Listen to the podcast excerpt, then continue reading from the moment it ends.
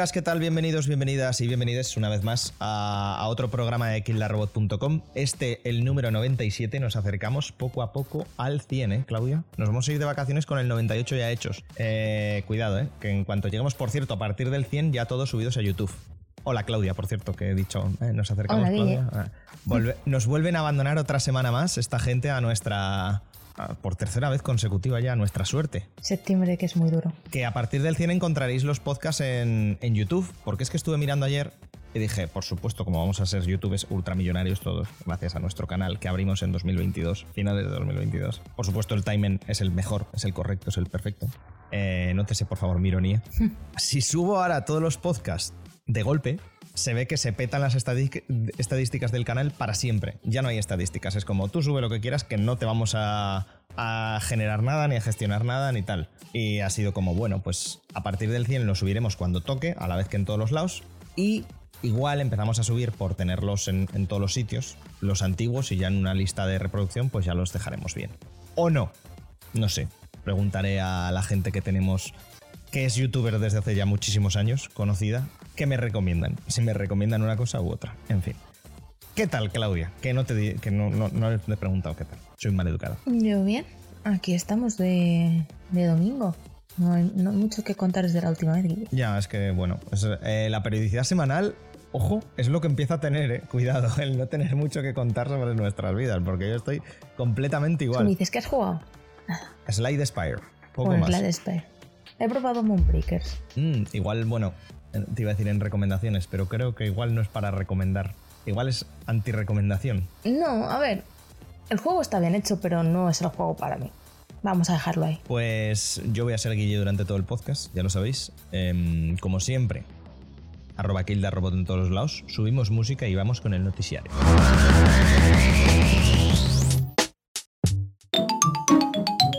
El noticiario noticiario y conforme lo estoy diciendo me sigo dando cuenta, pero entonces, ¿para qué leches pongo yo en la postproducción una voz que dice el noticiario? Es que no lo entiendo. En fin, eh, lo de los podcasts, mi gente. Esta semana hemos tenido como un montón de novedades, pero tampoco noticias, noticias, noticias como tal, una cosa muy gorda. Por una parte, todo se medio filtró y por otra parte eran cosas que ya medio conocíamos y se nos ha medio confirmado. Entonces, empezamos por ejemplo por la megacorporación más grande del audiovisual y de lo cultural que es Disney. Vamos allá. Celebró su feria de 23 y hemos tenido pues una cantidad absurda de, insisto, no de noticias, pero sí de como anuncios o de cositas que, que han ido diciendo que van a salir, que van a tener, que van a cual.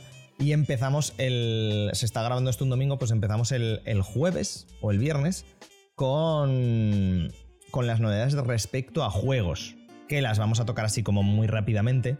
Y donde lo más destacado está claro que, va a ser el, un nuevo juego, que bueno, va a ser un nuevo juego de, acción eh, hecho por Skydance New Media, estudio fundado por la co-creadora de Uncharted, Amy Hennig, y que nos va a llevar a la Segunda Guerra Mundial protagonizado por Capitán América Black Panther y, me saldrá, y me saldrá, y me saldrá. Y un soldado de los comandos aulladores que es Gabriel Jones, que lo tenía por aquí apuntado. Y Nanali, que será una espía wakandiana. Por cierto, no va a ser T'Challa, el Pantera Negra que veamos, sino va a ser su abuelo, el, personaje conocido como Azuri. Y no conocemos nada más. Hemos tenido como un tráiler del París de la Segunda Guerra Mundial, con Pantera Negra, con tal, con no sé qué.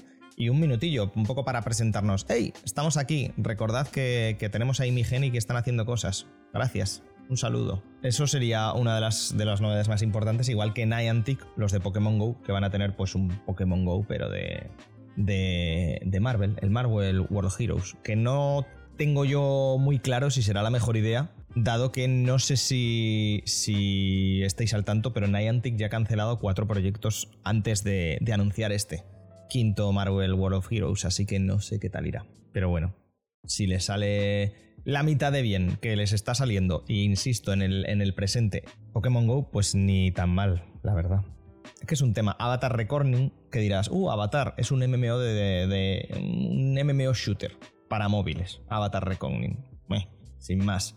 Tenemos también el, el Return to, to Monkey Island, que salió el, sale el próximo 19 de septiembre, que supongo que igual ya estáis, cuando lo escuchéis esto estará a puntico de salir, si no ya ha salido, si lo escucháis con un poco de retraso Y luego, por último, aparte de más novedades pequeñitas y tal y no sé qué, sabemos ya que el 2 de diciembre en PlayStation 5, Xbox Series y en PC saldrá el Marvel Midnight Suns, el juego de Marvel que están haciendo los creadores de, de XCOM.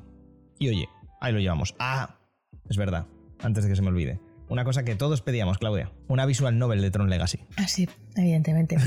que se, va a llamar Tron Identity. Eh, parece ser que va a expandir un poco el lore de, de, Tron. Y, y, eso, ya está. No hay más. Eh, de los creadores de Thomas Was Alone y Subsurface Circular. Así que, bueno. Tienen buenos juegos detrás. Uy, bueno. bueno, vale, vale. Pero, pero eso. Eso por lo jugable.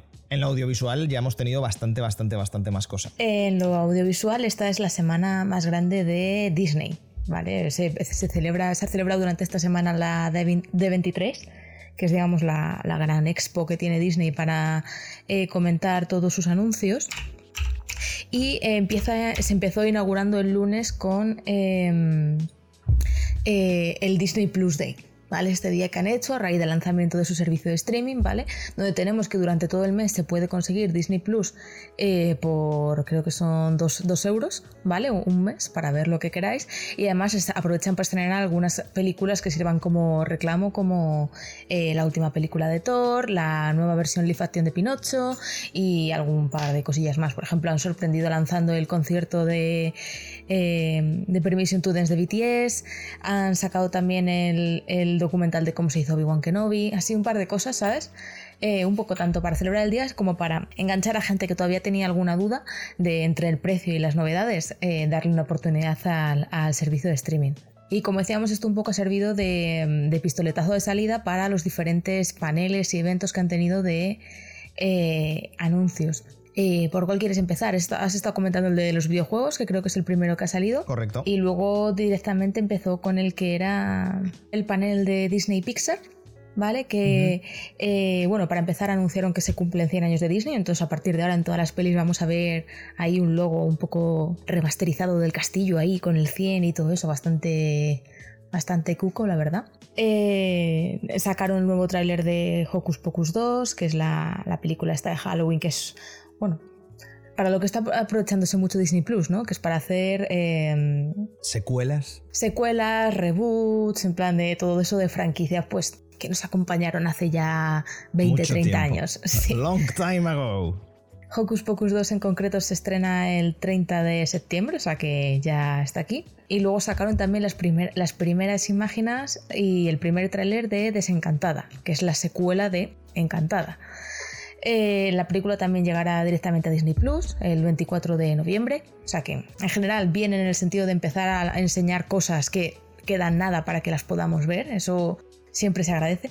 También sacaron el primer póster de Peter Pan y Wendy, que se va a 2023. De esa no sabemos nada más allá del póster, el título y alguna cosilla más, pero no se ha visto nada. Eh, también confirmaron eh, que Winona Ryder, Dane Levy y Jared Leto se unen al elenco de Haunted Mansion, la película nueva que está haciendo Disney basada en su, atracción temática, su, probablemente la atracción temática más famosa que tienen los parques Disney. Eh, también anunciaron, esto primera noticia que teníamos, una precuela del live action del Rey León que se va a llamar Mufasa de Lion King eh, llegará en cines en 2024 y básicamente veremos un poco más de cómo Mufasa llegó a ser rey y esta relación que tiene con Scar ahí un poco mala que... Un poco rara, ¿no? Con el hermano. Sí, no, no acaba muy bien el tema. Se anunció también un live action de, de Blancanieves, que, ojito aquí, porque si te he visto levantar un poco la ceja cuando he dicho lo de Jared Leto y demás, Guille, aquí el live action de, de Blancanieves va a estar protagonizado por Rachel Zegler y Gal Gadot y se llegarán cines en 2024. O sea, Twitter va a estar mm. sembrado y va a tener para rato con estas dos. O sea, vaya, vaya selección ahí como tiki tiki. La una por. lo suyo y la otra por lo otro. No, no entremos porque yo tengo muchas opiniones sobre estas dos señoras. Y ninguna buena. Eh, y luego finalmente, después de mucha espera, mucho tal, que no habíamos visto absolutamente nada y sin embargo llevamos hablando de esta película años. Eh, sacaron el primer teaser trailer de La Sirenita en su versión live action. eh, confirmaron que la película contará además con cuatro canciones nuevas de Lin Manuel Miranda y Alan, Menken, que son ya como ahí los tiene Disney agarrados, en plan de, aquí, no de aquí no os vais ninguno de los dos. Eh, se estrena en cines el 26 de mayo de 2023 y por supuesto es la comidilla de, las redes últimamente por lo evidente, porque la gente es tonta y racista. Usemos el, usemos el término fijo. O sea, he llegado a leer que no tiene sentido que la protagonista de la sirenita sea negra, porque en la sirenita la sirenita es danesa y eh, eh, por aquel entonces en los daneses no tenían ningún tipo de descendencia afroamericana. y yo no sé cómo decirle, es una sirena. No existe, me da igual es que como sea. El, es como el clásico elfo, elfo blanco que hemos visto todos. Eh, y, al contrario, nadie ha visto un elfo negro nunca, entonces por eso no puede haber elfos negros. claro, es como me da igual que sea danesa, que sea portuguesa, que sea española, es una sirena. como si es azul. Es que si fuera azul como los de Avatar, nadie habría dicho nada. Otro, otro de mis favoritos es, ¿y ahora las, las niñas pelirrojas con quién se van a identificar? Ay, Dios mío, pobres niñas pelirrojas. Eh, pobres niñas pelirrojas, efectivamente. Pobres pelirrojos en general. Bastante tienen con lo suyo, ahora encima no tienen una figura con la que identificarse en el cine. Qué lástima. Ponles Stranger Things, no hay problema. efectivamente. Eso por parte de, de, Disney, Disney como tal, pero también hubo dos novedades de Pixar. Tres. Eso es. Perdón. Que fueron Helio, que será la nueva película es que es un, o sea, un niño de 11 años que se verá transportado por toda la galaxia donde será confundido por el embajador intergaláctico del planeta Tierra. Tiene pinta que puede ser divertidísima. Divertidísima, efectivamente. Mm. Además la va a dirigir el codirector de Coco, Adrián Molina. Así que bueno, tiene pinta primavera de 2024. Elemental, no querido Watson, sino Elemental a secas. Eh, se va al 16 de junio de 2023, que ya sabíamos que existía esta película, aunque tampoco lo habían dicho como muy, muy a bombo y platillo dirigida por Pitson, que fue el director del viaje de Arlo. Y bueno, y eso va a ser sobre cosas elementales. Eh, los dos protagonistas creo que van a ser Fuego y Agua, que los han llamado Ember y Wade. Y, ahí estaremos, cosas de Pixar. También han anunciado que se está trabajando en, un, en una secuela de, de Inside Out con nuevas emociones, porque ya Rayleigh, ¿no? Se llamaba la chica. Eh, ya es adolescente. Entonces será pues las 5 y el Hornines, supongo. Eso también puede ser eh, muy divertida y también arrancarnos el corazón como les dé la gana. Y por ahí tendremos ya las novedades de Pixar, pasando algo con más, iba a decir con más de interés general, pero bueno, tampoco, porque estamos un poco ya también hartos de estas cosas, pero bueno. Bueno, nos, falta, nos ha faltado una curioso, sobre todo para la gente que es fan de Disney, que es con lo que cerraron ese panel, es con Wish, ¿vale? Que es la nueva película para celebrar precisamente los 100 años de Disney, que incorporará una nueva princesa al roster de princesas de Disney. Al roster de princesas, me gusta un poco el concepto. Asa, que tiene que salvar el reino de los deseos de la oscuridad, y además ahondará en la historia de la estrella. ¿Vale? A la que miran todos los personajes de Disney en sus películas. Si os fijáis en las películas de Disney, cuando un personaje mira al cielo siempre hay una estrella que brilla más que el resto. Y con esta película quieren por fin em, contarnos un poquito más de la estrella que hay en el firmamento de todas las películas de Disney. Madre mía, el multiverso. ¡Ay! Pues, totalmente, puede ser una cosa muy bonita. se viene el multiverso, qué, gracioso, de verdad, esto es increíble. Eh, hablando de multiversos, novedades de Marvel. Ya engancho, has visto, es que vamos. Ole, Te lo deja huevo también. Te Efectivamente. Tuvimos avances exclusivos que entiendo que nos irán eh, enseñando durante las próximas semanas y meses. Ya sabéis que primero lo enseñan como a puerta cerrada, aunque se acaba filtrando bastantes cosas, y luego ya las van poniendo en plan público, sobre Wakanda Forever, la segunda parte de, Black Panther, Iron Heart, Ant-Man y la avispa Quantum Manía. Tuvimos también nuevos detalles de Armor Wars y un avance exclusivo de Loki. ¿Qué más tuvimos? Ah, bueno, y un avance de The Marvels, que terminó con la película esta que se estrena a mitad del año que viene, sobre varias superheroínas, superheroínas Marvel y que tiene bastante buena pinta. ¿Qué sí que hemos podido ver? El especial de Halloween de Marvel, que se va a llamar Werewolf by Night, que va a ser una cinta puro blanco y negro. Ojo, dirigida, que esto es lo que más me ha sorprendido ahí, aquí, por Michael Giacchino. Efectivamente, deja la batuta, al menos momentáneamente, y se pone a dirigir una película. Michael Giacchino, que también eh, lo habréis escuchado sí o sí, porque me parece que en los últimos 15 años de Marvel eh, ha hecho prácticamente todo, ¿no? Y, Disney también ha hecho un mogollón de cosas, por lo que estoy viendo de, Pixar. Sí, hizo la, la, banda sonora de Rogue One. que es que tremenda. está muy bien. Ha trabajado mucho con. La de The Batman. Con J.J. Este. Abrams, eh, de Batman, es verdad también. Lightyear, bueno, ha hecho muchas cosas. Más o menos mm, la tiene de varias de Jurassic World. O sea, que Las ha hecho. tres ha de hecho Jurassic World. Correcto, varias, en concreto las tres. en concreto las tres. Y en videojuegos lo hemos podido escuchar en varios Medal of Honor y en Black, el, el shooter tan chulo que sacó allí, allá por 2006. Increíble, ojalá un remaster de ese juego, de verdad te lo digo, era increíble. Hemos tenido, sí, tráiler, muy interesante. Bueno, eso, World by Night, por cierto, nos presenta ya a Man Thing. Técnicamente ya, ya está Man Thing por aquí. Eh, básicamente la copia, la fusilada de la cosa del pantano que hizo Marvel allá por los 60, 70. Pues bueno, yo qué sé, ahí está, ¿no? ¿Qué le vamos a hacer? Eh, Secret Invasion ya tuvo su primer tráiler. Buena pinta, muy buena, pinta. Eh, vamos a ver, no sé si dando los últimos estertores en Marvel, pero por ahí andará del amigo Samuel L. Jackson. Tuvimos también fichajes y nuevos detalles de la cuarta película de Capitán América, de Daredevil Born Again, que por cierto salieron a la palestra Carl Cox y, ¿Donofrio? y Vincent Donofrio, gracias. Y nuevos detalles de Echo. Echo, recordad, pues bueno, que es la supuesta mala de. o la villana, entre comillas, o parte de la. la antagonista, vamos a poner, de la serie de Hawkeye, que bueno, en los cómics ya sabéis que, pues bueno, tiene cómics muy chulos, también se acaba juntando por obviamente poderes con Daredevil y acabamos también viéndola como el manto de Ronin. En- Entonces tienes ahí como tres posibilidades por las que desarrollar la serie de Echo, que entiendo que veremos alguna de ellas. Em, Los Cuatro Fantásticos va a estar dirigida por Matt Sackman, que si no sabéis quién es, eh, ha sido el director de WandaVision.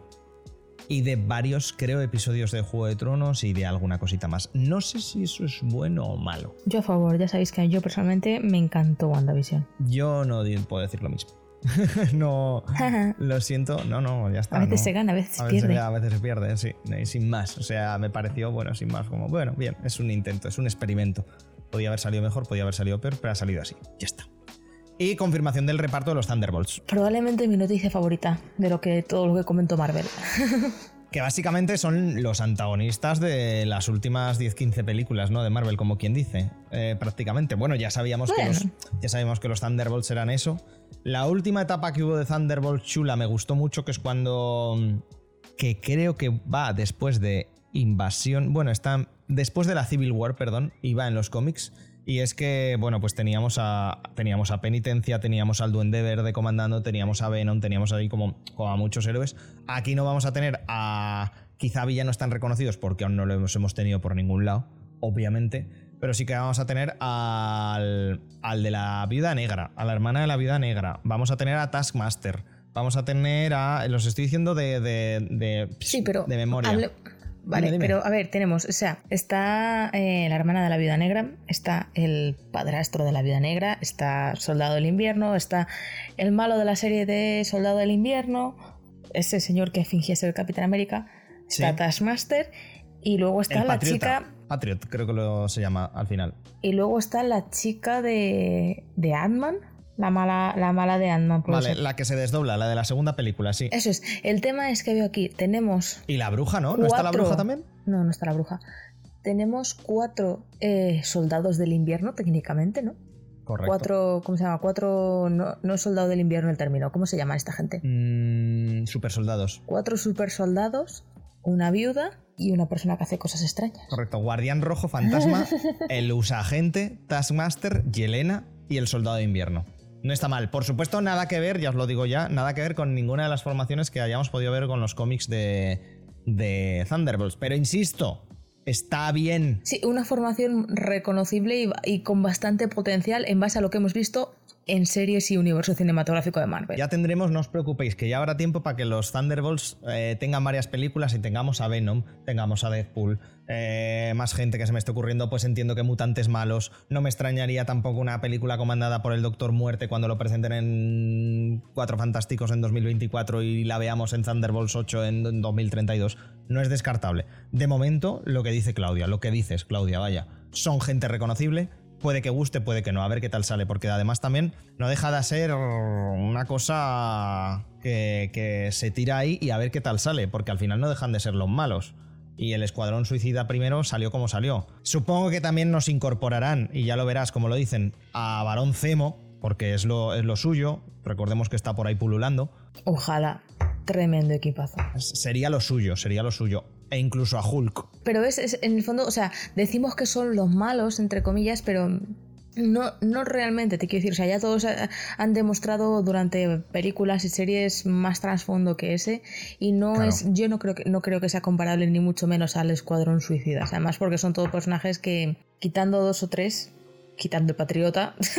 Ahora, por supuesto, ahora viendo, viendo, o sea, eh, respecto a los que han cogido las películas, evidentemente son personajes con claroscuros, ya está, en los propios cómics y en el propio Escuadrón Suicida, tanto de, de de película como de, de TVO, sí que son gente que es eminentemente, que la entendemos como eminentemente mala. Gente a la que muchas veces, que también lo han hecho en los Thunderbolts, porque al final no deja de ser, lo hemos dicho del hombre cosa y lo digo también de los Thunderbolts, una fusilada de un grupo de C, como sería el Escuadrón Suicida, y también les ponen bombas, con amenazas, con os rebajamos la condena si nos ayudáis, tal no sé qué. No hay más, ya lo veremos cómo lo hacen, porque al final no deja de ser Disney cinematográfico que está detrás y aquí toda la gente tiene que acabar bien. Bueno, pero vamos, lo que tú dices, gente muy reconocible y que yo creo que va a dar para buenas risas y para buena película de acción. Mm. Va a haber buenas hostias. Y ya estoy sipeando fuerte a Jelena y al soldado. Ya veo, ya. Ya veo por dónde vas. Hay shipping, ¿no? Hay shipping. Em, bueno, y nos quedaría solo de Star Wars. Sí, porque en este panel, además de todas las novedades de Marvel, anunciaron todas las de Lucasfilms eh, sacaron ya el tráiler final de, Andor, que llega en breves eh, a Disney Plus. El tráiler bastante guay, la serie tiene, tiene muy buena pinta, de los mismos creadores de Rogue One, un poco manteniendo el mismo tono de, la película. Eh, también sacaron el nuevo tráiler de, Willow, que se estrena el 30 de noviembre en Disney Plus, y un póster bastante, bastante chulo. También es una película que tiene buena pinta. Anunciaron también fechas tanto para Tales of the Jedi como The Bad Batch Season 2. Eh, la remesa mala llegará el 4 de enero, que es un poco, digamos, de las más esperadas entre los fans de la animación de Star Wars. Y Tales of the Jedi finalmente será una serie de seis episodios cortos que se centrarán en la instrucción como Jedi de Ahsoka y el Conde Doku y de cómo variaron, digamos, en plan de su afiliación, su, su, alineamiento entre el lado oscuro y el, y el lado luminoso. Y tiene, tiene muy buena pinta, me ha sorprendido. Yo vi el tráiler y dije, ostras. Ya lo sabéis y nos habéis escuchado a nosotros alguna vez que estamos después de Star Wars 9 y tal, nos quedamos un poco con, bueno, de Star Wars 9 no hemos tenido el spoiler cast que yo creo que igual lo juntamos con el de Andor, pero que no había sido también una cosa para verla eh, llevamos un par de tropiezos gordos, gordos, gordos en cuanto a sables de luz y cosas así.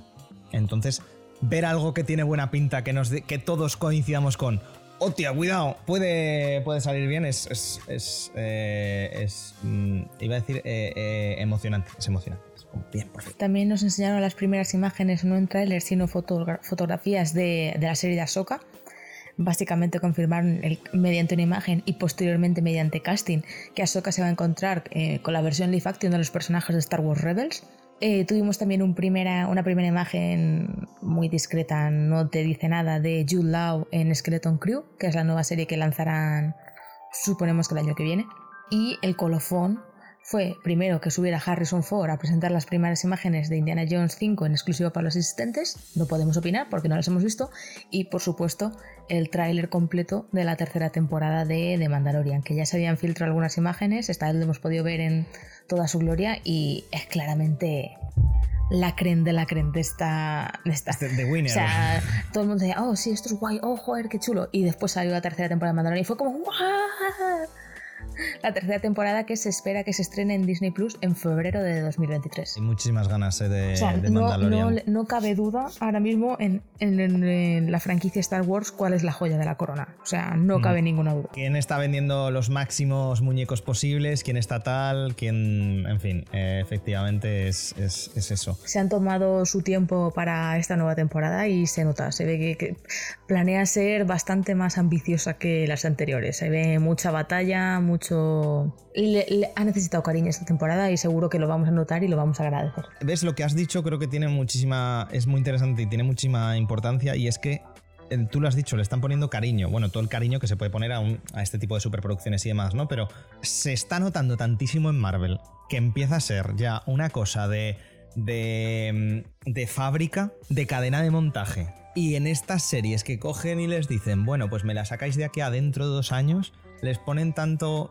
tanta cosita, tanta tal. Y yo creo que una de las cosas también la vamos a ver va a ser ya no solo en Ahsoka, que Dave Filoni dijo que. Bueno, Kevin Feige dijo de Dave Filoni que era como su magnum opus, que, que Ahsoka va a ser tan, tan loco que se nos van a caer los cojones al suelo, sino que, que también lo ves en The Bad Batch o, en o lo vimos en Clone Wars y lo vimos en, en Rebels que joder, le pones un poquito de amor a las cosas, un poquito de gánicas y un poquito de tal, y les dejas un poco de espacio y te salen series tan redondas, tan recordables, y tan guay, porque es que sigo aún rumiando lo de que no vi, ¿eh? Es que yo no me lo creo aún, es como, tío, con el potencial que tenemos. Con las mismas que la empezamos, la acabamos y ahí se quedó. Pero por, por porque el acabarla, ¿eh? Oh, es que sale Darth Vader. Pues, pues, pues muy bien. Otra vez. Otra vez, madre mía.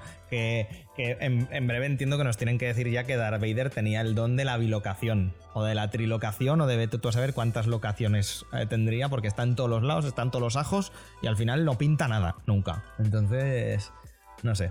Pero lo que dices, Mandalorian 3, además, ya ni Jedis, ni espadas láser, ni movidas. A puro Mandalor. Eh, movidas de los Mandalorianos. Igual también eh, están forzando mucho lo de Mandalor, lo del Mandalor, sí, pero da igual, no lo hemos visto. Eh. Pues fíjate, es que me parece que a mí me parece al contrario, o sea, que el universo de Star Wars es tan amplio que em, tener una historia por fin que no esté centrada en no, te digo ya en los en los Jedis, te digo en, en, la puta familia Skywalker, es lo que nos tiene a todos enganchadísimos. ¿Sabes? Y por eso yo creo que también estamos un poco como oh sí, ahora vamos a hacer la nueva trilogía de películas en la Alta República. Es como, me la suda, es que me la suda tantísimo, es que no. Exactamente, ¿ya dejasteis el universo después de Star Wars 9 como lo dejasteis? Bueno, pues seguro que sí, el mal sigue estando ahí, el mal tal, pero no tienen por qué ser Jedi, es que yo creo que igual una de las cosas que por eso convencen tanto de Rogue One, hay gente que no le gusta nada Rogue One, a nosotros creo que coincidimos los dos en que nos gusta mucho, es eso, es que no tiene nada, vale, sale al final Darth Vader, pero es que no sale, por no salir, no sale prácticamente ni Tarkin, sale como dos minutos. Es que no, no nos interesa, es que son como historias tal.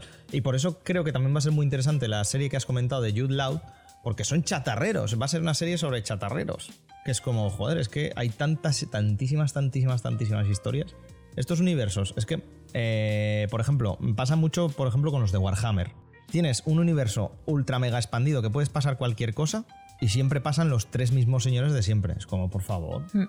Luego sale cualquier libro, cualquier historia de cualquier otra cosa y triunfa y lo peta. ¿Por qué? Pues porque la gente está harta de, está harta de marines espaciales, está harta de Jedi y está harta del lado oscuro. Bueno, pues hay gente más mala. Por eso yo preferiría tener una serie donde haya gente que sepa usar la fuerza, que tenga espadas, pero que no esté dentro de la orden Jedi, que no esté dentro de tal, ¿sabes? En plan de, ¿sabes? En plan de gente que no esté... O Ahsoka mismamente, que ha renegado de los Jedi, de los Sith, y es como que yo no quiero saber nada de nadie, por favor, dejadme en paz. Yo solo quiero respirar y hacer lo mío. eso es. No sé, por eso está, está bastante bien. Bueno, Disney, ya le hemos hecho la cama a una multinacional, por cierto. arroba José Antonio Disney, ya te pasaremos las facturas. Bueno, esto es como es, al final tenemos que saber que eh, tiene su peso, o sea, tú puedes decirte, no voy a ver ninguna peli de Disney, nunca más, pero sabes que es mentira. Ya, es, que, es, que es eso.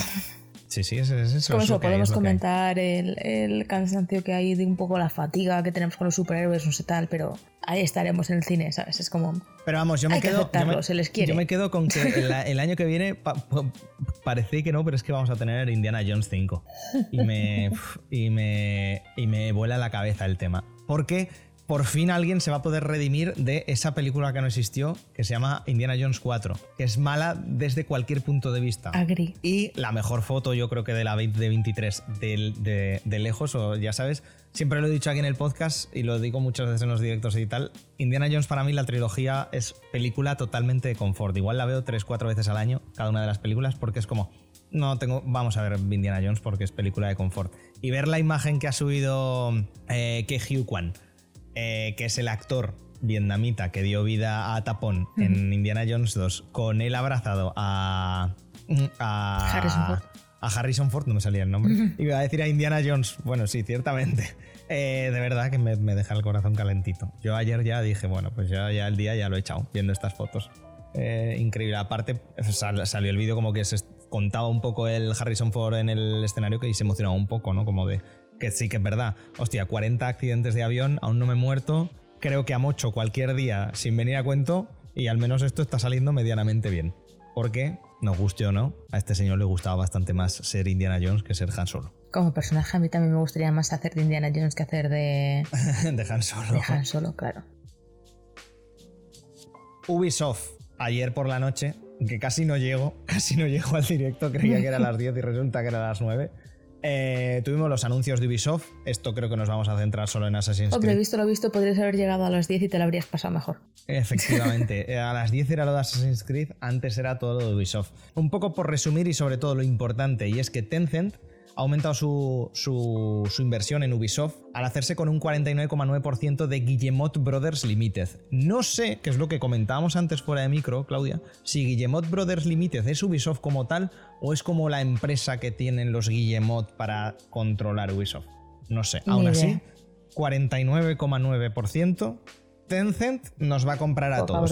Si, no es si no es Tencent, va a ser Disney. Así que vosotros veréis. Ratones o chinos, ustedes ven lo que eh, ratones o perros fu eh, ¿qué, eligen ustedes no no hay más y prácticamente se hace con el control en la sombra de la en la sombra en la sombra de la, de la compañía Yves Guillemot comentaba que brinda a la empresa la estabilidad esencial para su desarrollo a largo plazo, normal, porque este año dijimos, y lo estuve diciendo ayer antes del directo, que, antes de que empezase la conferencia en el directo, que es que este año Ubisoft no ha sacado nada, literalmente nada, y creo que le va a venir bien. Y con pues entiendo que empezarán sobre todo a sacar juegos para móviles y ayer ya vimos un pequeño proyecto que ha empezado y diréis, pues me encaja de que Tencent eh, haya comprado esto. Además, ojo, eh, les ha pagado 80 euros por la acción y la acción está a 43,28 euros eh, antes de que se comprase por Tencent. Cuidado.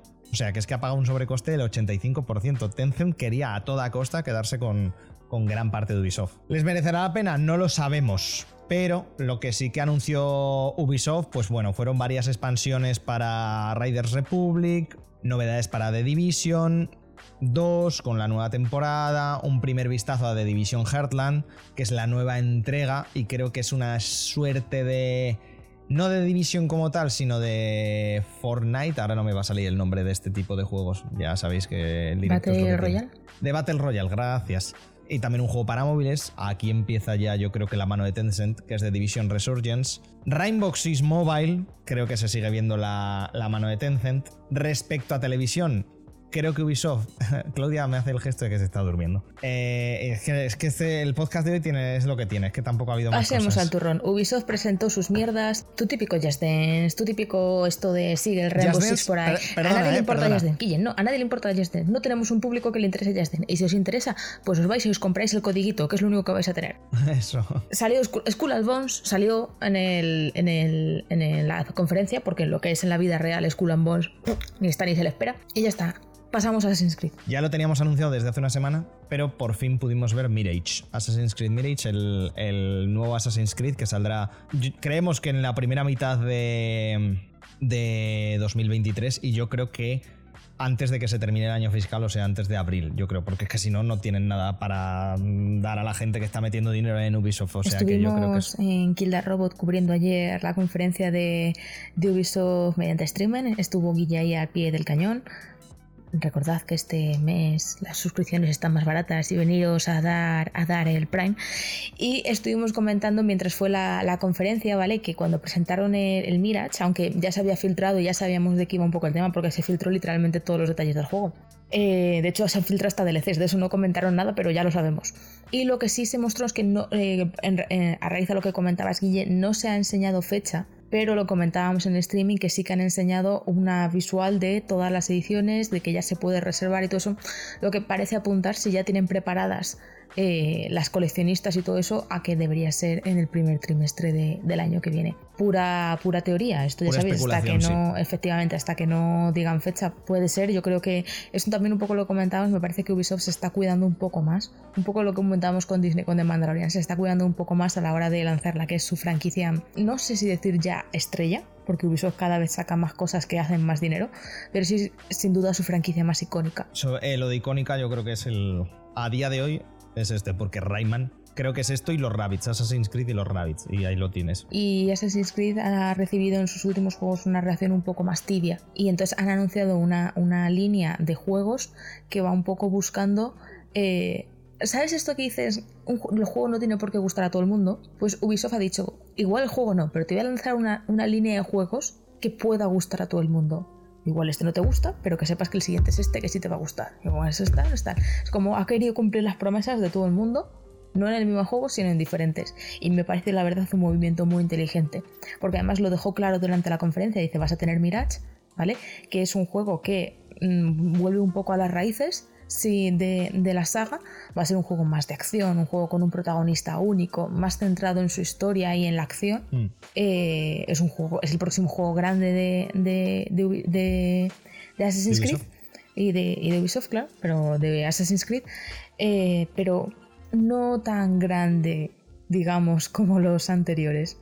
Eh, sobre todo porque eso intenta un poco apelar más a- al pasado de Assassin's Creed, volvemos a Oriente, volvemos a todo eso, pero eh, recogemos a un personaje, el protagonista de Assassin's Creed va a ser uno de los personajes que aparecían en Valhalla y te enseñan, digamos, cómo se convierte en maestro, maestro asesino. Iba a decir su nombre, pero podría equivocarme. Simplemente es el maestro asesino que enseña a Eivor en, en Valhalla, pues eh, su, su inicio en el credo. Entonces, este es el primer juego que anunciaron, grande, Basim. Basim. Pero después anunciaron otros dos juegos grandes, los dos próximos flagship, que ya lo llaman así como si fuera un móvil, los dos próximos flagship de, de la serie Assassin's Creed, que van a ser el Codename Red, ¿vale? Que es el muy, muy, muy esperado Assassin's Creed eh, en Japón, que te van a contar una historia shinobi, y aquí ya han, ya han confirmado que eh, lo está haciendo eh, los, lo están haciendo los creadores de Assassin's Creed Odyssey y que va a, ser- va, va a ir más en el sentido de que han RPG un poco el, el Era Ubisoft Montreal, ¿no? Sí, Ubisoft Montreal. El, un poco el juego, el estilo de juego que han estado cultivando los últimos Assassin's Creed en Origins, en Odyssey y en, en Valhalla, de más RPG, más toma de decisiones, más eh, poder un poco perso- personalizar tú a tu propio personaje, a tu propio protagonista, quiero decir. Y eh, el juego de Japón, Red, va a ir un poco por ese estilo. Al mismo tiempo también dijeron que eh, eh, Assassin's Creed Valhalla va a terminar con The Last Chapter, el último capítulo, el último DLC para expandir la historia, ¿vale? De que yo creo que también intentan un poco. Porque uno de los anuncios grandes que hicieron es que van a lanzar una especie de plataforma, una especie de hub, ¿vale? Para, para los, los juegos de Assassin's Creed que se llama Assassin's Creed Infinity, ¿puede ser? Infinite, sí. Infinite. O Infinity. Infinity. Mm, Infinito. Assassin's Creed Infinito. que va a ser un poco como una plataforma para que puedas tener todos tus Assassin's Creed, tus, tus, tus partidas guardadas y todos en el mismo sitio y también servir de puente para las historias entre los personajes a nivel global. ¿Qué quiere decir? Que van a intentar hacer una especie de componente multijugador que te permita compartir tus historias con el resto de jugadores. Probablemente haya algún tipo de. de- estoy imaginando. Esto es muy. Lo, di- lo dijeron de forma muy vaga. Pero yo estoy imaginando algún tipo de componente multijugador que te permita eh, tener una experiencia no cooperativa, pero sí que notes que no estás solo. En plan de. Un poco rollo como lo que hacen los Dark Souls. Lo que hacen, ¿sabes? En plan de. Sí, multijugador asíncrono. Efectivamente. A veces, a veces. Yo creo también un poco el anuncio de Infinite de, creo que ya sabéis que venía esta plataforma, la tenemos en barbecho, no sabemos cuándo saldrá y tampoco sabemos muy bien qué vamos a hacer con ella más allá de puntos gordos, multijugador, jugadores jugando entre ellos. Eh, Sí, lo dejaron un poco. Poder jugar a todos los Assassin's Creed desde el mismo lado. Claro, yo, a mí me suena que va a ser algún tipo de, de hub para que la gente pueda compartir sus cosas, también sus historias, porque ahondaron mucho en el tema de el- la sensación de comunidad que te da ser fan de Assassin's Creed. Los cosplays, eh, las historias, los temas, esos. Y yo creo que también quieren tener un lugar donde poder, pues eso, que puedes compartir tus capturas, que puedes compartir tus vídeos, en plan de. Va a ir un poco rollo eh, en ese estilo. Quieren hacer tú una red social de Assassin's Creed. Eh, pero yo creo que el componente multijugador va a ir un poco por esa, por esa línea. Cogiendo también el más codenames y más juegos que anunciaron, otro que también se filtró y que ya lo sabíamos y que es el que sé que más ilusión te hace, es el Assassin's Creed Codename Hexe. Al- pensamos que iba, iba a, hacer, iba a ser X, al final es Exe. Que es el que va a ir eh, en principio sobre todo el tema de las brujas, la brujería, eh, parece ser en la antigua Roma, ¿puede ser? Según la filtración, este juego en principio va de todo el tema de la caza de brujas que hubo durante eh, el periodo histórico del Imperio Romano. Entonces entiendo que habrá, aquí habrá muchos temas interesantes. Estamos hablando de brujas, de druidas, de, ¿sabes? De... Mm, hmm. Es como un poco dar, volver a dar un paso hacia el apartado, la parte más mágica que tenía Assassin's Creed, ¿sabes? pero sin, dejar de lado el, apartado histórico. Esto además lo van a hacer Ubisoft Montreal, me parece que es el equipo veterano de Assassin's Creed. Ahora mismo su... Porque eh, el Assassin's Creed Red lo hacían, lo, hemos comentado, los creadores de Odyssey, pues este lo han, puesto, lo han dicho como los creadores de Valhalla. sí, los creadores de Valhalla. Podrías haberlo dejado en los veteranos de Assassin's Creed. los veteranos de ya. De ese solo tuvimos un teaser. Hemos tenido un teaser de ambos dos hay un tercero, que es el Project Jade, que ese mano. Creo que está. si hay una mano evidente dentro de Ubisoft, creo que va a ser para este Assassin's Creed, que va a ser un Assassin's Creed al uso, pero para móviles y en la antigua China. Sí, porque lo han comentado, es, su primer juego para móviles grande de Assassin's Creed, eh, pero va a ser también un juego de mundo abierto. Entonces están yendo en modo ambicioso y, un poco Tencent ha venido por aquí. Tampoco nos engañemos. Quieren que pongas a prueba tu, nuevo móvil, Claudia. Quieren eh, sí, ¿qué se le va a hacer? A, ver lo que cuesta. Este juego eh, va a estar basado en China, ¿vale? este, la localización va a, ser, va a ser esa. ¿A ti qué te parece esto? Guay, porque realmente, a ver, el de tanto el Hexe como el Jade me parecen muy chulos, igual que el Mirage, porque no tenemos prácticamente juegos en ninguna de esas localizaciones. Me parece muy interesante. Si encima atinan con el personaje protagonista o la personaje protagonista y eh, una historia que encima más o menos vaya bien, hay veces que hasta te da igual un poco la jugabilidad, porque sabes que Ubisoft se va a mover en esa, en esa mediocridad que a veces le sienta también a sus juegos, porque es que es verdad, no hace nada que digas... Odyssey, el, sistema de combate no era una cosa muy loca, pero para los Assassin's Creed les sentaba bien. Encima, la protagonista del Odyssey, me refiero como el último buen Assassin's Creed, vamos a decirlo, tenía mucho carisma y la historia estaba medianamente bien.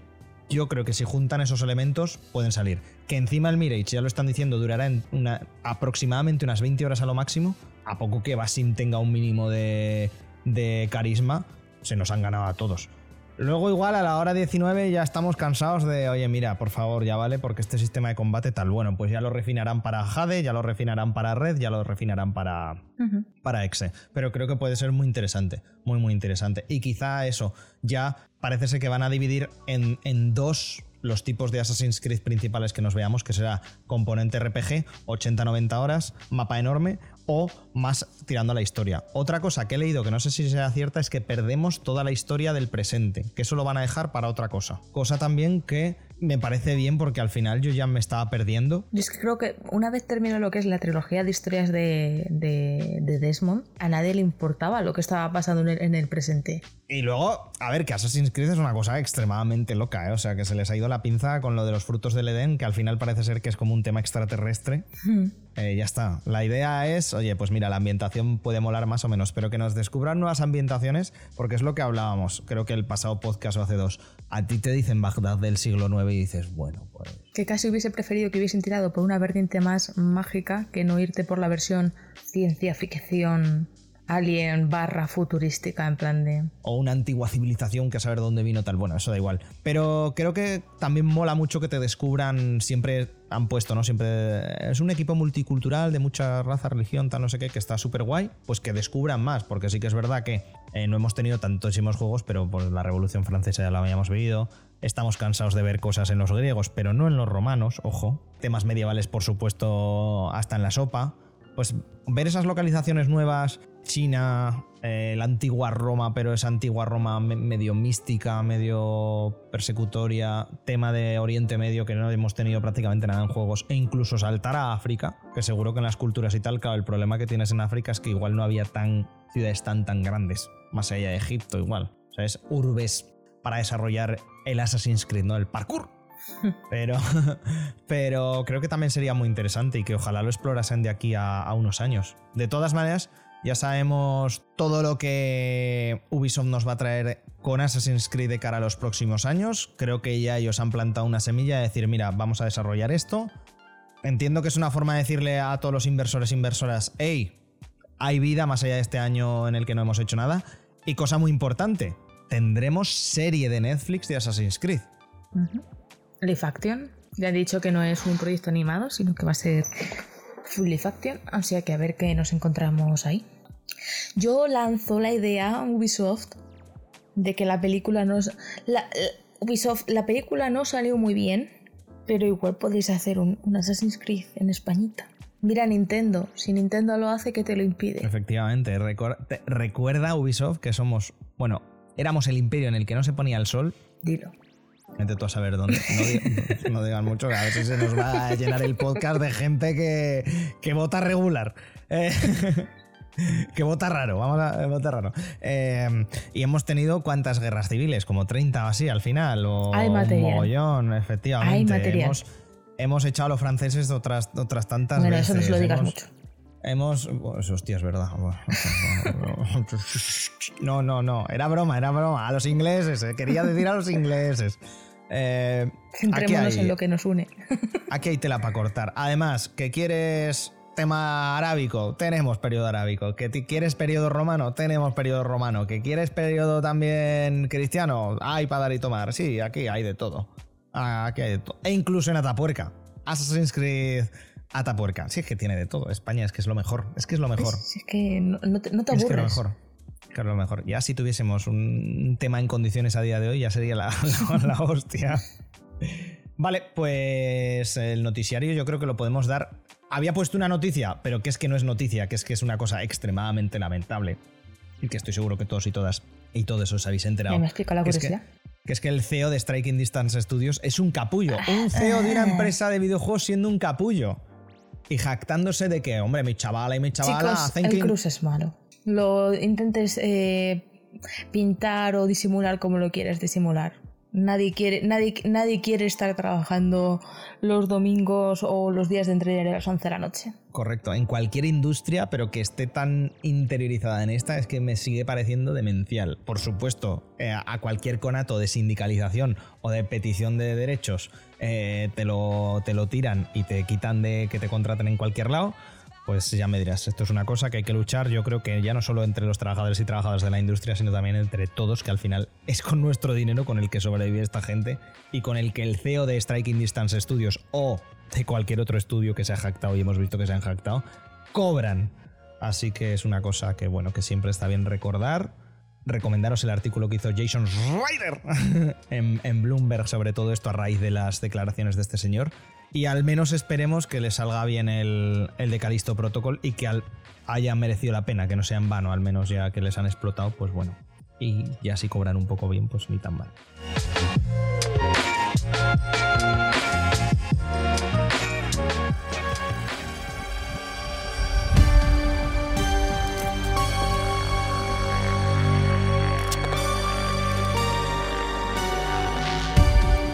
Parece ser que ya va a ser tradición que yo me quede solo aquí a contaros como mis movidas, ¿no? El Guillermo se queda aquí solo y os cuenta sus cosas, ¿no? El Guille. Em, de Quarry, gente, de Quarry, que lo he estado jugando en directo en nuestro Twitch, en www.twitch.tv barra Kilda Robot.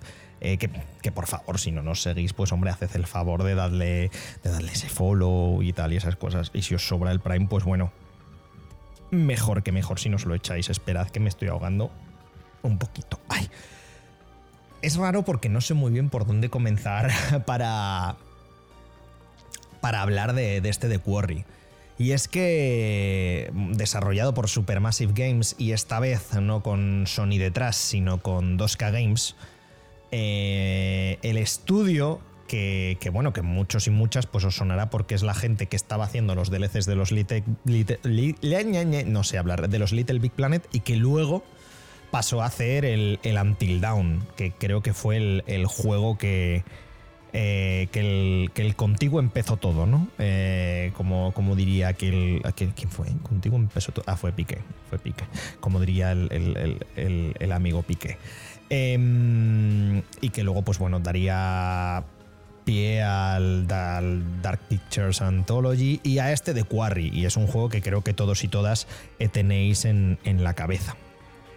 un juego en tercera persona, relativamente lineal, con, bueno, lineal en cuanto a que, bueno, no hay mucha cosa que hacer, eh, Quick Time Event, descubrir objetos, llegar a tal escena, a ver qué decidimos, pasan cosas, se nos mueren tres, no se nos muere nadie, luego pasa otra cosa y luego tal. Por supuesto no deja de ser, al igual que era Until Dawn, un clásico slasher eh, que también, si estáis amigos perdidos, pues son eh, esos, esas, esas películas, ese género de terror, o ese subgénero del terror en el que eh, varios jóvenes, varios, varios muchachos y varias muchachas están en un sitio y alguien decide que, bueno, que lo de que esa gente viva tampoco tiene por qué ser obligatorio y se los empieza a bajar como si no hubiese un mañana, ¿no? pues bueno, pues, pues eso es básicamente The Quarry, en donde eh, un elenco de personajes que ahora. y de actores y actrices que ahora os, paso a relatar. Eh, se quedan en una cabaña y, después de un campamento en donde todos ellos han sido monitores y bueno, y empiezan a pasar cosas. Tampoco me voy yo aquí a extender en la historia porque es lo interesante del juego y ahora vamos a ello. ¿A quién tenemos aquí? Brendan Son, David Arquette, Halston Say, Ted Raimi, Ariel Winter, Ethan Suplee, Lance Henriksen, Lynn Shaw, Justice Smith, Crane Zabriskie.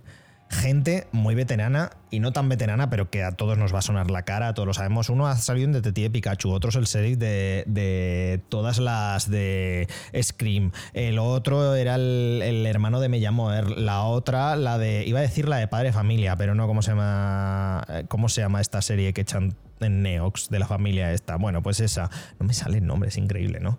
Etcétera, etcétera, etcétera. Todos nos. Una de Disney Channel. Es que toda la gente nos suena. Y yo siempre que veía un tráiler de este de Quarry, siempre pensaba, uy, esto me, llama la atención. Eh, a mí todo, todos los dramas adolescentes eh, me, me hacen gracia. No sé muy bien por qué. Y por supuesto, en este de Quarry vamos a tener los tropos de siempre de todas estas películas eh, y los arquetipos de personajes de la incomprendida, la cheerleader, el quarterback, el no sé qué, el no sé cuántas, el de periodismo, el, eh, está como todo condensado y me parece por ese lado fantástico. De verdad fantástico. Until Dawn me gustó mucho. Por ese mismo hecho y porque este tipo de juegos, y creo que ha pasado jugándolo en directo y también creo que nos puede pasar a todos y todas, pueda parecer que no de base, pero creo que tienen perdón que casi me cargo el micro, creo que tienen un componente social muy grande, tienen un componente social como muy tocho, en el que mm, creo que es muy chulo el jugarlo con gente.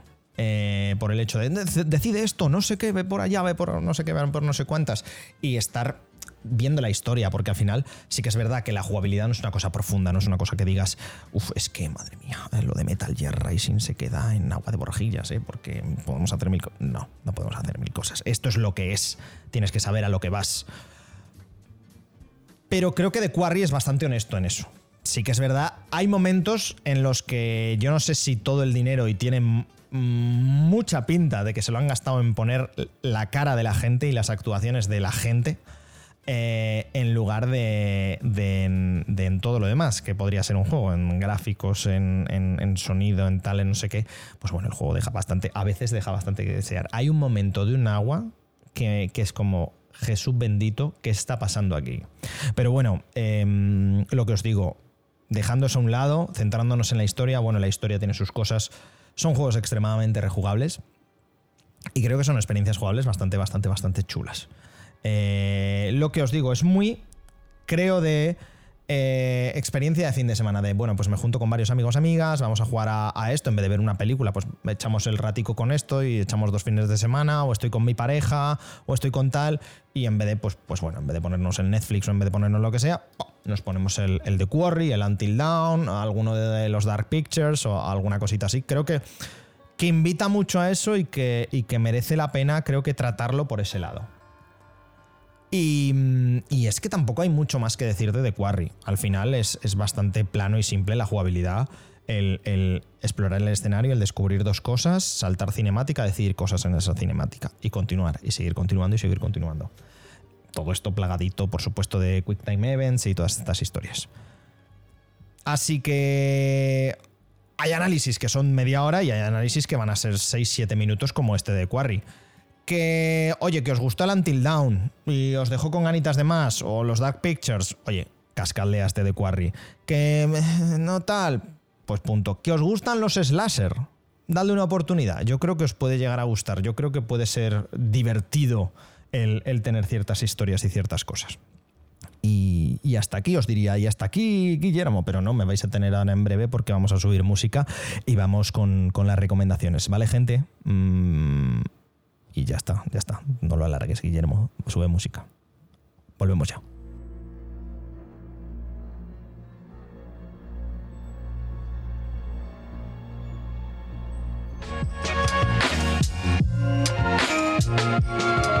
Las recomendaciones. Y hasta aquí de Quarry. Con la estería muere mucha gente. Eso, muere mucha gente. Bueno, puede que no. A mí, sí, a, mí se me, murió todo, Dios, en stream. Además, he llegado al final y dije, es imposible que se me muera. Hostia, pues fallé el, fallé el último escopetazo y a, a cascarla. Y además, no te dicen luego en The Quarry. No, no, directamente se acaba el juego. Es como, madre mía, te han matado a todos, eres un paquete, adiós. Es que fue ridículo. En fin, y eso lo tenéis todo grabado, ¿eh? Está en, el, en los VODs los video on demand. Eh, recomendaciones. Empiezo yo si quieres. Dale. Vale, rápidamente. Eh, he estado viendo dos cosas. Una que me ha hecho mucha gracia, que es sobre música. Vale, una cosa extremadamente vieja, es de 1993, yo qué sé, y es de mi estilo de música. Pero nunca había visto, no sé muy bien por qué, el Rising Hell de Iron Maiden. El DVD que es la última actuación eh, de la primera época de Bruce Dickinson, del cantante, actual de los Iron Maiden. Y es extremadamente graciosa porque es un concierto que grabaron, supongo que por Londres o por donde fuese, eh, en concreto el 28 de agosto de 1993, pero es que también tiene como interludios en los que el mago e ilusionista Simon Drake sale a hacer cosas. Y es como, es como una cosa como muy, muy, muy rara, muy hija de su época y que recomienda a todos. O sea, es, es que es muy graciosa. De verdad, lo tenéis, por supuesto, en YouTube. Si buscáis Iron Maiden Rising Hell, os va a salir alguno. Además, con bastante buena calidad y que lo podéis disfrutar. Porque es que es eso, es que es muy, es que es muy gracioso, es que es muy raro. Es como, madre mía, esto es. Esto solo podía pasar en 1993, porque ahora lo ves y, da un poco de vergüenza ajena si no, si no, eh, si no te pones con la mentalidad de, de esa época. Pero bueno, extremadamente gracioso. Otra cosa que estoy leyendo, y ya sé, ya lo sé, Igual llego tarde, pero bueno, es lo que hay. Estoy leyendo, sí, releyendo una parte y releyendo toda la demás, es Full Metal Alchemist. Creo que es de los mejores Sonen que, que he leído jamás. Me gusta, me está gustando muchísimo. Es súper interesante. Todo está muy bien, está muy bien escrito. El dibujo mola todo. La edición está que sacó Norma, que además la podéis encontrar bien de precio por Wallapop con los 18 tomos en Kanzenban, es preciosa. Y de verdad, voy por el tomo ya 9, prácticamente por la mitad de la serie, y me está gustando. por favor, eh, leed Full Metal Alchemist. Me encanta, de verdad. Estoy ya alquimia, estoy a tope, a tope piedras filosofales, eh, a tope de círculos de invocación. Me, me, flipa, de verdad, me flipa. Las aventuras de los hermanos Elric me está gustando mucho y no puedo más que recomendarla a todos, todos y todas.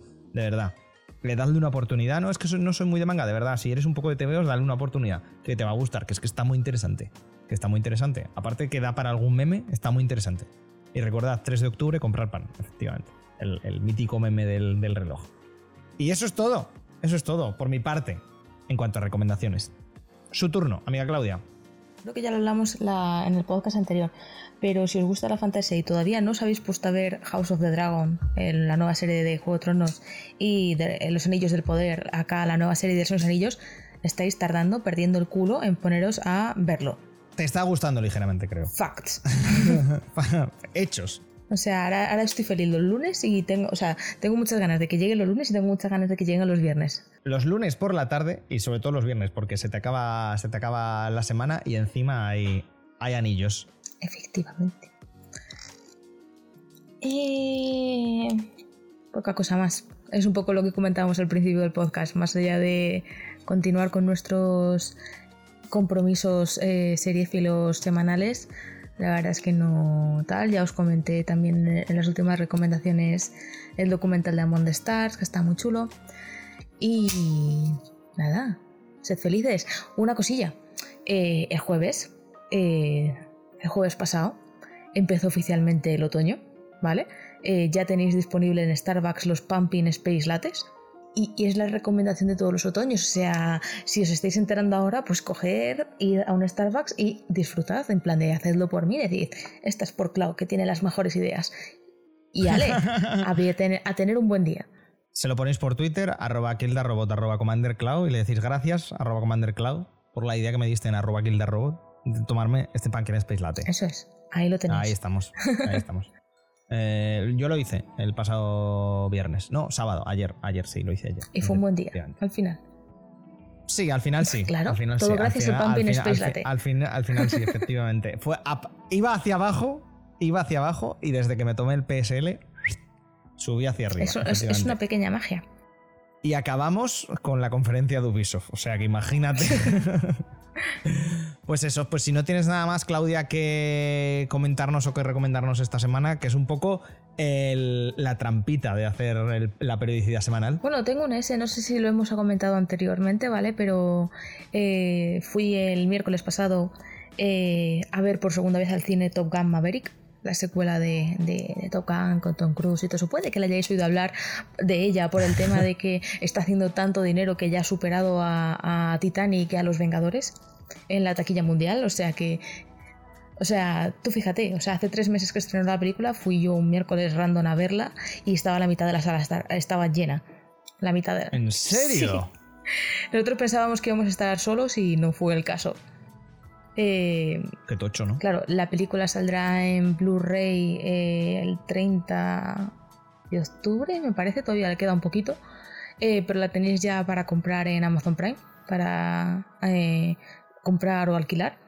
Y, y, es una película es una película que te hace pasar por todo por todo el abanico de sensaciones. Vas de, de las risas a te vienes arriba te deprimes tienes pasas por todos los estados del cringe en algunas escenas pero por todos los estados eh, eh, sí. Yo ya es que tú aún no la has visto. No. cuando la veas tendremos esta conversación. Pero es una película es una película que en general vale mucho la pena, o sea, es puro cine. Y todo conducido por, por, Es que esta es una cosa que siempre me vuelve a la cabeza, por Tom Cruise. Sí. Siempre estás como, joder, Tom Cruise. Pero luego estás en la película y dices, joder, Tom Cruise, ¿sabes? Es, es que, sí, es, es que me hizo mucha gracia lo de, ¿sabéis el avión que pilota Tom Cruise? El caza. No el avión, perdón, no el avión. El caza que pilota Tom Cruise. Muy bien, es su caza. No me refiero a que le están dejando un caza y es suyo. No, no, es su caza. que me parece que me, es como, vamos a ver. Vamos a ver. ¿Para cuánto da lo de actor y ser cienciólogo? Por favor, es como, pero, pero ¿cuánto dinero tiene este señor? Pero ya me has dicho lo de lo de que encima está superando a Titanic y a los Vengadores, pues ahora, sí, sí. ahora, compre, o sea, mira, ahora mírate, mírate las cifras. Dinero. O sea, la película está haciendo las rondas, por eso todavía no se la llevan del cine y, y, y cuando salgan los Blu-rays, tela. O sea, se, se agotarán. Está, están recuperando la pasta. Bueno, hace tiempo que recuperaron la pasta. Pues con esas recomendaciones nos vamos hoy. Subimos un poquito de música y ya pues, pues chapamos el, el programa de esta semana.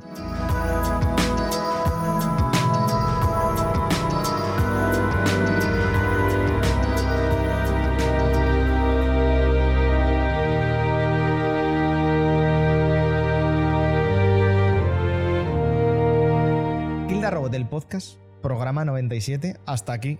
Hasta aquí, hemos, hasta aquí, ya está. No, no, hasta aquí no voy a decir nada más porque no hay nada más que decir. Hasta aquí, Claudia, hasta aquí hemos llegado. Tendríamos que hacer Hoy. algo especial por los 100. ¿No te parece? Pues algo haremos, algo haremos. Se aceptan sugerencias. Si las queréis dejar comentarios en la web, comentarios en en iVoox y tal, se aceptan sugerencias, comentarios en Twitter, se aceptan porque de aquí a 3-4 semanas nos toca el podcast 100, así que se aceptan sugerencias, sí. Gracias por estar aquí, Clo. Gracias a ti. ¿Ibas a decir algo que te he interrumpido? No. No. Vale, pues nada. eh, he sido Guille durante todo el podcast, ya está. Si es que poco más eh, de Quarry, mi gente. Eh, buena comedia de aventuras. Eh, en fin, la semana que viene más. Un beso a todos. Hasta la semana que Adiós. viene.